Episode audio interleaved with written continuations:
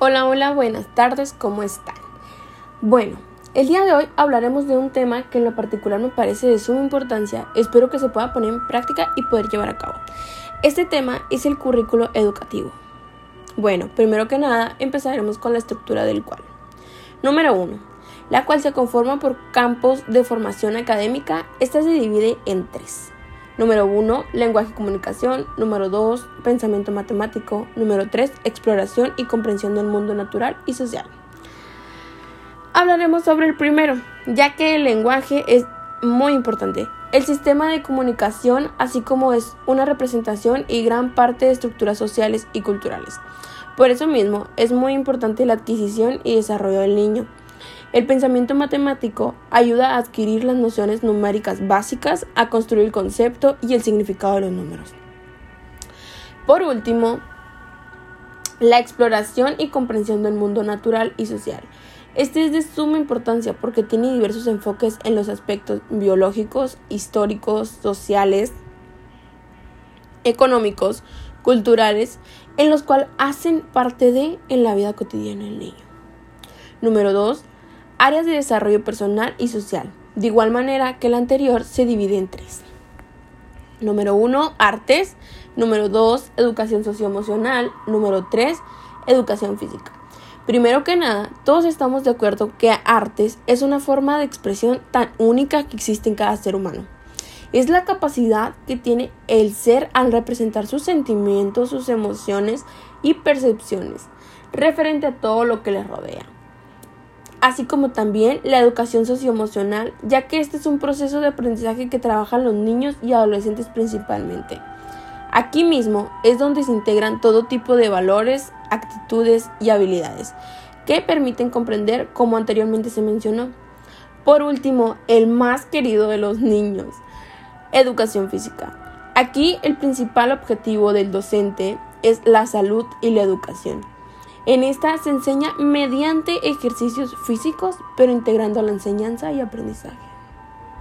Número 3. Ámbitos de autonomía curricular. Este se conforma por cinco puntos muy importantes. Número 1. Ampliar la forma académica. Número 2. Potenciar el desarrollo social y personal. Número 3. Nuevos contenidos relevantes. Número 4. Conocimientos regionales. Número 5.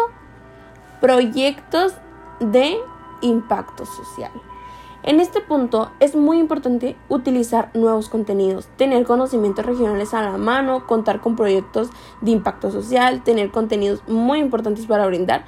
De esa manera se potencia el desarrollo social y personal.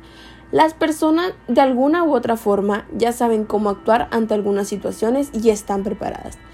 Lo siguiente es el gran diseño curricular que se ha obtenido hasta el momento. Este tiene una forma tan única de especularse, así como el currículo inclusivo. Este plan se sitúa en el marco de la educación inclusiva, que plantea que los sistemas educativos han de estructurarse para facilitar la existencia de sociedades más justas e incluyentes. Se pretende que añadan las habilidades socioemocionales. Este plan responde a reflexiones y debates que los especialistas en desarrollo curricular. Existe una gran diversidad de expectativas y necesidades que todos los alumnos deben de reconocer los distintos contextos en los que van a trabajar.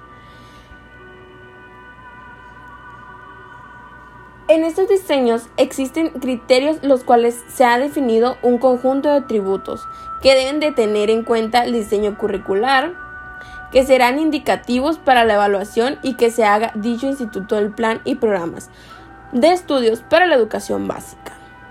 Existen métodos de cómo se aprenden o cómo se dan a conocer el conocimiento.